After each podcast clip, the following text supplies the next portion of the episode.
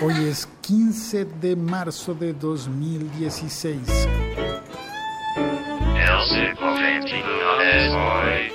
Este podcast se llama así, El siglo XXI es hoy. Un podcast de laliga.fm.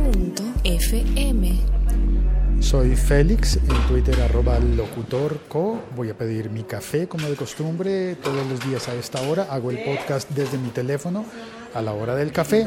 Em, así que estoy haciendo fila en la máquina de café para tomar mi espresso y contarte las noticias tecnológicas del día que además van a, seguramente van a trascender. No se trata de algo que tengas que oír exclusivamente este día, sino que seguramente va a servir de memoria, lo puedes oír después, eh, seguramente lo vas a oír después, unas horas o unos días después, y vas a decir, ¿en serio?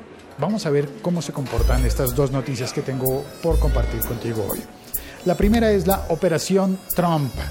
Anonymous, la famosísima marca, diríamos marca, el grupo de hackers que han prendido varias guerras a lo largo de su historia.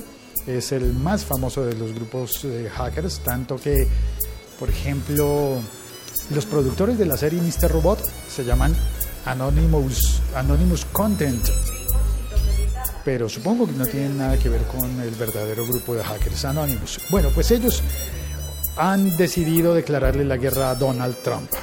Guerra virtual, sí, claro, guerra tecnológica. Han anunciado que van a, tienen como objetivo dar de baja a las páginas web de Donald Trump y revelar los datos que Donald Trump no quiere que se conozcan. Empezando, empezaron revelando el número de su seguridad social, que es como su DNI en España o su cédula de ciudadanía en Colombia o su carnet electoral o su tarjeta electoral en México. Ese número de identificación lo revelaron. ¿Para qué sirve eso? Pues no sé, debe ser información pública, ¿no? ¿Será que estamos ante una verdadera guerra virtual en contra de Donald Trump? por motivos ideológicos, que Anonymous está en contra de todo lo que opina Donald Trump y de sus eh, caballitos de batalla para ganar la nominación a candidatura presidencial en Estados Unidos? ¿O será acaso una payasada?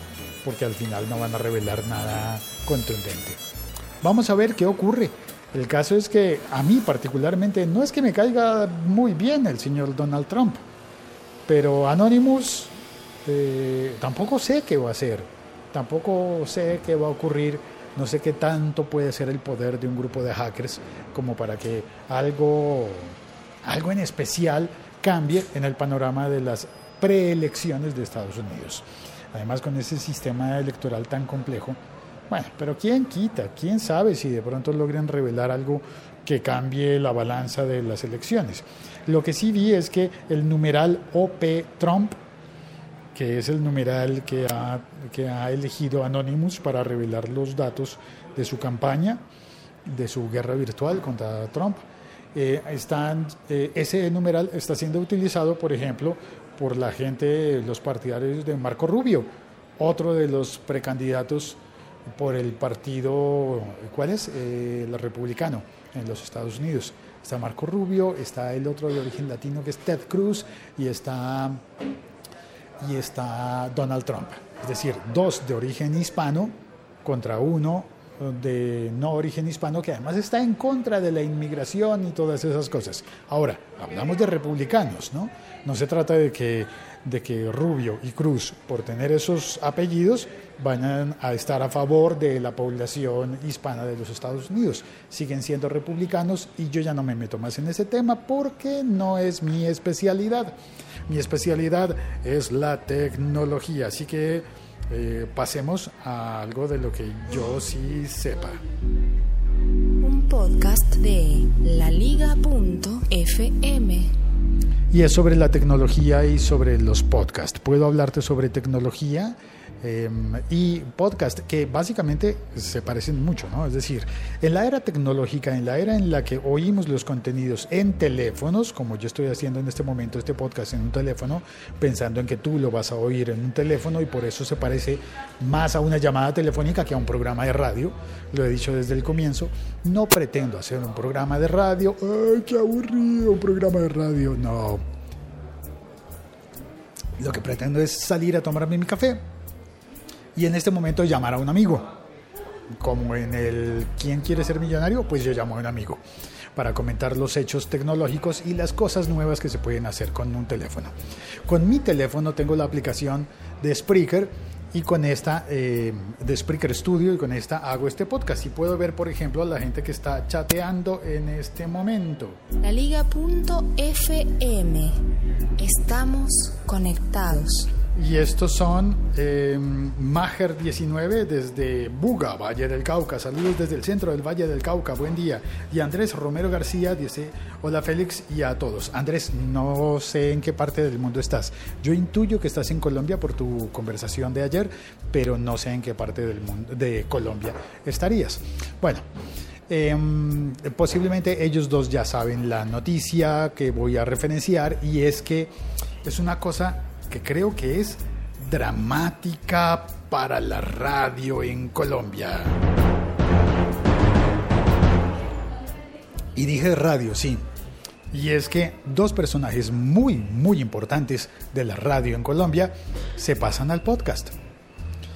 Y bueno, bueno tú dirás, eh, ¿qué pasa contigo? Yo eh, me salí de la radio, dejé de hacer radio porque estaba aburridísimo de eso, pero estos dos personajes de los que te voy a hablar son personajes muy, muy grandes. Eh, son eh, Gustavo Álvarez Gardiazabal, escritor, fue político también y en, en algún momento de su vida y luego se ha dedicado a escribir columnas y a participar en un programa de radio muy conocido en todo el país, en toda, en toda Colombia, un programa que se llamó La Luciérnaga. Ese programa era conducido por el señor Hernán Peláez. Hernán Peláez, conocido también por, eh, por, sus, eh, por sus programas deportivos, es posiblemente la persona más respetada en Colombia hablando de fútbol, que es un tema muy importante en mi país. En este momento eh, se salió, terminó su contrato con, con, una compañía importantísima de radio que se llama Caracol, hace parte del grupo Prisa de la organización Santillana. Las personas que están oyendo en España ya deben entender la magnitud de esa gran corporación, de esa E-Corp el grupo Prisa con sus emisoras en todas en todo el mundo hispano y, más allá del mundo hispano pues tienen esa cadena que ha sido la más grande de Colombia en radio durante generaciones. Hernán Peláez entonces hacía ese programa con Gardia Zaval se hicieron muy famosos, no solamente ellos dos, ¿no? Es decir, en la mesa de trabajo había muchas más personas, pero el líder siempre fue Hernán Peláez y eh, los comentarios más... Eh, lo, hola, ¿qué más? Estoy en el podcast y tomando tinto, tomando café. ¿Cómo va su merced? Entonces estoy eh, contando la historia de don Hernán Peláez, que eh, ha sido el conductor del programa La Luciérnaga, y, eh, y Gardia Zaval, desde el Valle del Cauca, ha hecho parte de La Luciérnaga haciendo comentarios que al parecer le gustaban mucho a la audiencia y que luego fueron cuestionados sobre si tendrían una segunda intención o algo así hubo un cuestionamiento por el nuevo director del programa La Luciérnaga cuando el señor Hernán Peláez se retiró. Se retiró como que se jubiló. Pero no se jubiló jubilado del todo porque ahora está haciendo un programa con Fox Sports. Eh, es decir, sí, hombre, que sí, Santiago ya vino aquí a trolearme. Con Fox Sports ha estado haciendo el programa Hernán Peláez y mmm, desde que es un canal deportivo muy importante que transmite desde la Argentina para todo el continente eh, americano desde Argentina desde Argentina. Y luego yo qué dije. La Argentina usted desde la Colombia. la Argentina, la Colombia, no diga la Argentina. pero no bueno está bien corrijo. No debo decir la Argentina. Entonces entonces eh, creo que la que habla en este podcast diciendo Liga.fm. Estamos conectados. No le debo decir a Inés la Argentina porque ella, ella es argentina. bueno, aquí seguimos discutiendo sobre, sobre el lenguaje y eso está muy bien. Eh, pero no me quiero desviar. Eh, eh, Hernán Peláez en Fox Sports y, eh, y Gardia Zaval escribiendo su columna para el diario ADN. Y, y resulta que Gardia Zaval, que tiene 70 años, 70 años, abrió una cuenta en Spreaker y empezó a publicar su contenido como podcast en Spreaker. Y desde ayer invitó a Hernán Peláez a unírsele y entre los dos están haciendo a partir de hoy un nuevo podcast en Spreaker. Son dos personas muy grandes en cuanto al panorama radial en Colombia. Eh, Hernán Peláez tiene 73 años. Y yo digo, si un señor de 70 años se, se reúne con uno de 73 años y hacen un podcast, no vamos a decir que se trata de algo... Un podcast de 143 años. Ya Santiago hizo la, cuenta. No, no, vamos a hablar de, de, que sea algo difícil para el público mayor, porque normalmente dicen, es que eso de las tecnologías nuevas y eso del Twitter y eso del podcast, eso es solo para millennials. Yo no, yo no, a mí no me gusta eso, a mí la radio normal y natural, porque es que mmm, no, ellos están eh, haciendo un podcast nuevo después de haber pasado una, un, una, larga temporada en los medios tradicionales. Y yo me alegro muchísimo de que tengan ahora el, ese podcast en Spreaker, eh, porque desde el comienzo son conscientes de que en su podcast pueden decir lo que no podrían decir en un programa de radio de una gran corporación como lo es Caracol Prisa Santillana. Y eso es lo que quería contarte para hoy. Hay un nuevo podcast en Colombia que podría ser que abra el espectro para que muchas personas que hoy dicen, Spreaker, pero ¿qué es eso? Pero ¿y por dónde me meto a Spreaker o qué hago? Muchas personas podrían empezar a familiarizarse uh, con Spreaker y decir, ah, mira, hay más contenidos en Spreaker, puedo ir. Hay fútbol, hay, cosa que no existe en Colombia, no hay. Fútbol en Dios Spreaker. mío, ¿qué? Hay un podcast dedicado al Deportivo Cali que no publica desde que al Deportivo Cali lo golearon 5-0 Ay, qué en bárbaro, Bolivia. publicar, deben publicar cuando estaban. Eh, mensaje, ¿no? Para que los del podcast azucarero publiquen algo, ¿no? Eh, ¿Publiquen qué bueno, vaina? Hola, la otra vez será.